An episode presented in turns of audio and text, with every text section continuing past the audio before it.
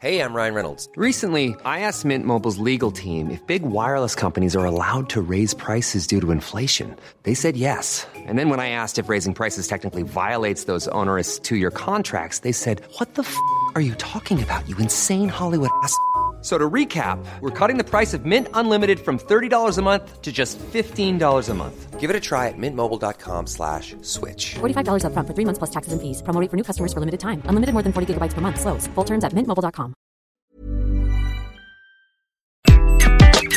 Aujourd'hui, je vais vous expliquer comment gérer un manager qui vous énerve. Je suis Gaël Châtelain-Berry, bienvenue sur mon podcast Happy Work, le podcast le plus écouté sur le bien-être au travail. Happy Work en audio, c'est tous les jours, vous pouvez donc me retrouver sur toutes les plateformes. Abonnez-vous pour être au courant de tous les épisodes. Alors, un manager qui vous énerve. On en a tous connu, vous savez, c'est le manager qui ne vous fait jamais de feedback, qui parfois vous parle mal, qui ne vous dit pas bonjour, qui vous parle de façon agressive, qui est toujours trop speed. Bref, le manager qui va vous énerver tous les jours ou de temps en temps sans forcément le vouloir, ce n'est pas la question. Je ne vais pas vous parler du manager pervers narcissique, non, lui, il faut qu'il aille chez un psychiatre. Je vais vous parler des petites toxicités, des choses qui peuvent nous pourrir et on ne sait pas trop comment les gérer. En fait, il y a quatre étapes à suivre pour bien gérer un manager qui vous énerve. La première, c'est justement ne vous énervez pas. Il n'y a pas mort d'homme. Généralement, ces petites contrariétés, vous allez en faire quelque chose d'absolument gigantesque parce que ça se répète. Mais vous énerver, cela ne fera qu'amplifier votre réaction. Je l'ai déjà expliqué dans un épisode consacré à la gestion des émotions. Quand on a une émotion négative, si l'on ne se calme pas, si on ne fait pas une pause, cette émotion négative va prendre toute la place dans votre esprit et c'est là où ça risque de devenir grave et d'une petite chose, vous allez en faire quelque chose d'absolument gigantesque. Donc, ne vous énervez pas. La deuxième étape, c'est de comprendre pourquoi cela vous énerve. Cela semble idiot, mais prenez un papier, un stylo et notez les raisons pour lesquelles cela vous énerve. Je vais vous donner un exemple. J'avais un manager qui envoyait des mails tout le temps après 22 heures. Et moi, consciencieux que j'étais, et oui, j'ouvrais, c'était mon manager qui m'envoyait un email, donc il fallait bien que je le lise. Tous les jours, y compris le samedi et le dimanche, il envoyait des emails à 22h. Ça m'énervait, ça me rendait fou. Et à un moment, j'ai essayé de comprendre pourquoi cela m'énervait. Et finalement, j'ai réalisé que le pourquoi, c'est que je me sentais obligé. Lui, dans l'absolu, ne demandait vraiment pas que j'ouvre ou que je réponde à ses mails. Mais moi, je m'imposais cette obligation. Donc il fallait que je comprenne avant de passer à l'étape 3 pourquoi j'étais énervé par cette situation. Bien comprendre pourquoi quelque chose vous énerve va permettre d'agir sur ces causes. La troisième étape, c'est de prendre votre courage à deux mains et d'aller voir votre manager, de prendre un rendez-vous en tête à tête pour parler de ce sujet. Nous l'oublions souvent, mais un manager, c'est un être humain. Et oui, cela semble idiot de le rappeler, mais c'est incroyable à quel point, quand nous sommes en entreprise, nous ne réagissons absolument pas de la même manière que dans notre vie privée. Prenons un exemple. Imaginez, vous faites un dîner chez vous et un ami arrive avec une heure de retard alors que vous avez cuisiné pendant des heures. Vous allez dire quelque chose ou vous taire? Est-ce que vous allez dire à votre ami, dis donc, c'est quand même pas cool que tu arrives en retard, moi j'ai bossé toute l'après-midi pour ce dîner, et toi, tu arrives en retard sans prévenir. Non, bien sûr, vous direz quelque chose. Pourquoi cela est-il si difficile? Si votre manager, par exemple, arrive en retard à une réunion que vous avez préparée pendant des jours Pourquoi vous ne lui diriez rien?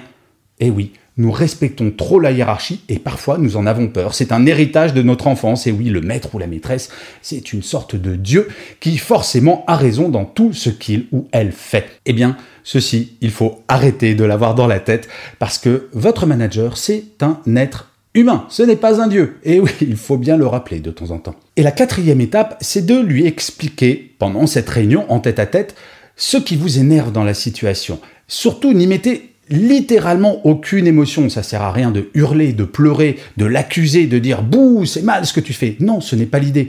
C'est de lui expliquer en quoi, par exemple, qu'il envoie ou elle envoie des emails à 22 heures, ah, vous, ça vous stresse et dans l'absolu, cela n'amène à rien en termes de productivité. Je vous donne cet exemple parce que je l'ai fait avec cette présidente qui m'envoyait des emails tous les soirs et elle est tombée des nues et ne faisait pas ça pour m'embêter mais elle a découvert quelque chose, l'envoi différé. Elle, elle pouvait se pourrir sa vie si elle avait envie de faire des emails la nuit, mais elle ne les envoyait que le lendemain matin. L'idée de cette réunion, ce n'est pas de mettre en accusation votre manager, c'est de lui expliquer que nous gagnerions tous et toutes en efficacité, en productivité, si ce comportement changeait.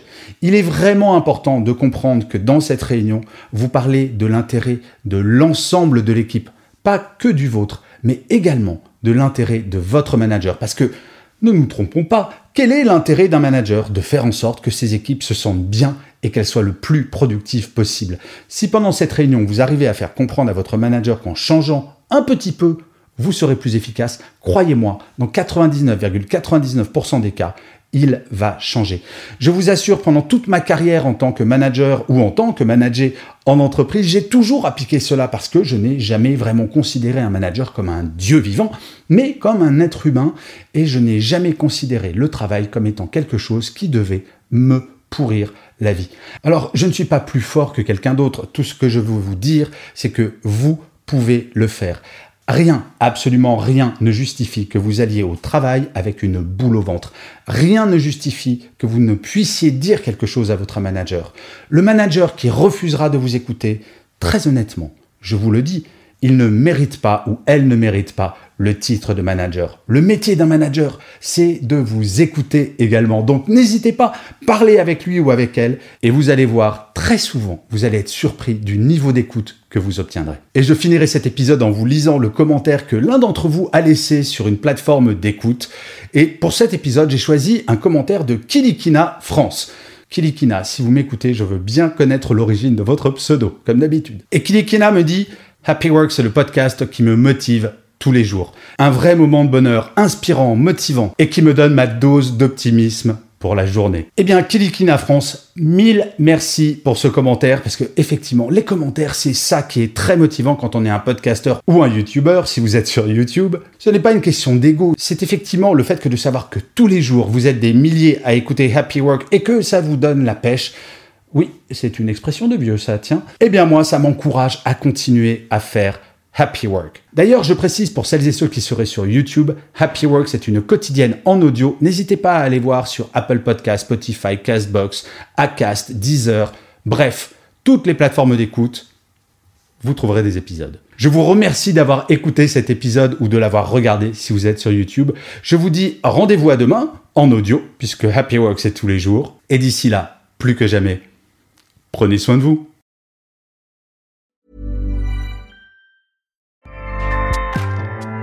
ACAST powers the world's best podcasts. Here's a show that we recommend. This is Roundabout Season 2, and we're back to share more stories from the road and the memories made along the way. We're talking rest stops, if we're stopping to get gas. You will be timed. you will be for sure. Misguided plans, I grew up in the city, so I have like, you know, a healthy fear of real extreme darkness. this was like wilderness. a lot of laughs, Y'all weird, but you, yeah, you, you were different. Like you were real different, bro. I can't really put my finger on it. and so much more. Just goes to show that unexpected things sometimes are the best when it comes to a road trip.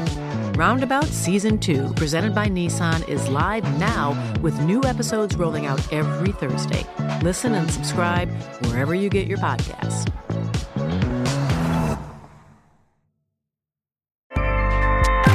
ACAST helps creators launch, grow, and monetize their podcasts everywhere. ACAST.com.